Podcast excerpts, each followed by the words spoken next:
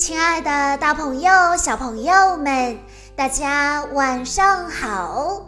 欢迎收听今天的晚安故事盒子，我是你们的好朋友小鹿姐姐。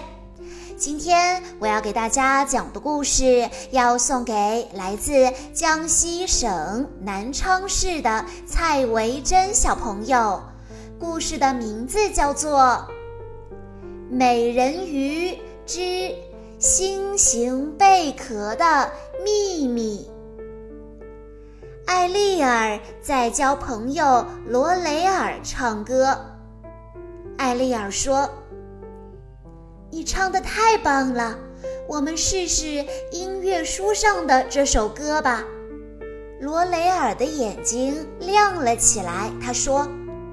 哇，这是《大海之歌》，我想起了我的新朋友。下课后我去见他，或许我可以给他唱《大海之歌》呢。唱完歌，艾丽尔去拜访姐姐们。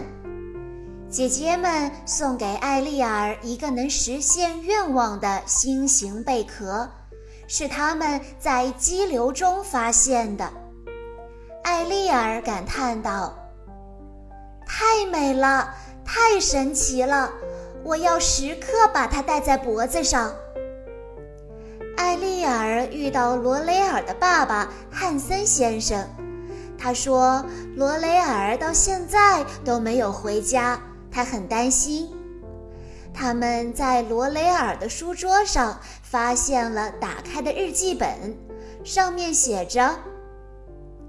我在海边遇到了卡利斯塔，我们玩得很开心。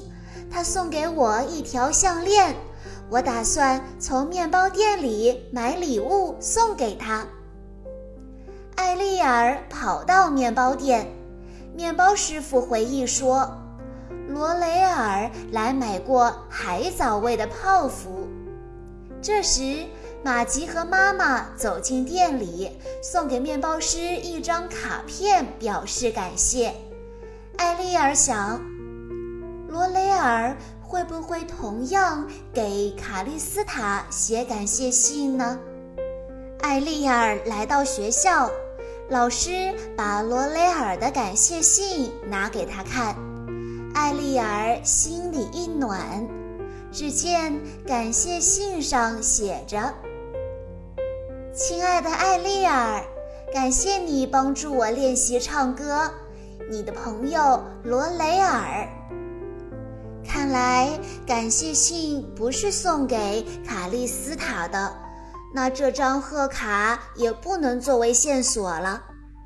这时老师说：“罗雷尔喜欢画画，昨天画的最好的朋友很不错。”画中有两个小女孩，罗雷尔和一个金发女孩，她一定是卡利斯塔。卡利斯塔竟然是一条美人鱼。艾丽尔向海边跑去，她说：“我知道怎么找到他们了。”她叫来好朋友塞巴斯丁和小胖。塞巴斯丁。麻烦你快帮我把爸爸找来。不一会儿，川顿国王从海底下冒了出来。只见他挥舞了一下手中的三叉戟，艾丽尔瞬间变回了美人鱼。很快，艾丽尔找到了卡利斯塔居住的岩穴，罗雷尔果然在这里。原来他躲在卡利斯塔的床下，艾丽尔惊呼道：“罗雷尔，你怎么也变成了一条美人鱼了？”罗雷尔小声地抽噎道：“玩耍的时候，我许愿能像卡利斯塔一样到海底畅游。突然间，卡利斯塔送我的心形贝壳项链亮了起来。”我瞬间就变成了一条美人鱼。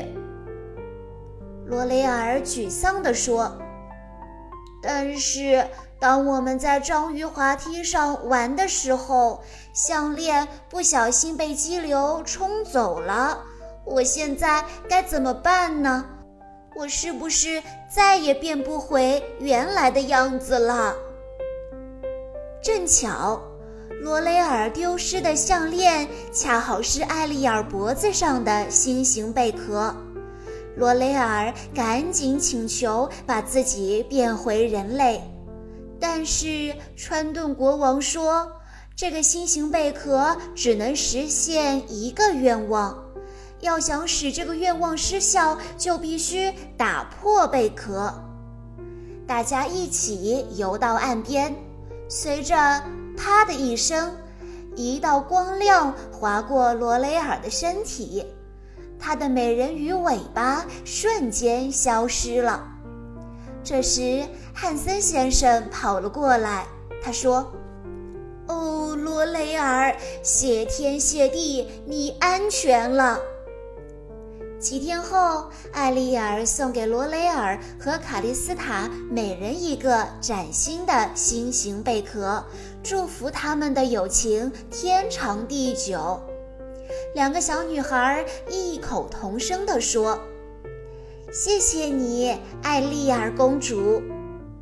海边传来了三个小女孩咯咯咯的笑声。小朋友们，在听完了故事之后，小鹿姐姐有一个问题要考一考大家，那就是罗雷尔是怎么变回人类的呢？A. 把心形贝壳擦亮。B. 把心形贝壳打碎。如果你知道答案的话，欢迎你在下方的评论区留言告诉小鹿姐姐。以上就是今天的全部故事内容了，感谢大家的收听。更多好听的故事，欢迎大家关注公众账号“晚安故事盒子”。在公众号“晚安故事盒子”回复“小鹿姐姐”这四个字，就可以获取小鹿姐姐的联系方式了。在今天的故事最后，蔡维珍小朋友的爸爸妈妈想对他说：“亲爱的五月。”爸爸妈妈还有弟弟爱你，祝你生日快乐！你是一个可爱、善良、爱学习的小公主。每次看见你的笑，一切都是美好的。今天你四岁了，爸爸妈妈希望你可以一直这么快乐的成长，也希望你一直这么努力的做更好的自己。弟弟也希望姐姐一直美美的。晚安了，我们亲爱的小宝贝，小鹿姐姐在这里也要祝蔡维珍小朋友生日快乐。好啦，亲爱的大朋友、小朋友们，我们下一期再见喽。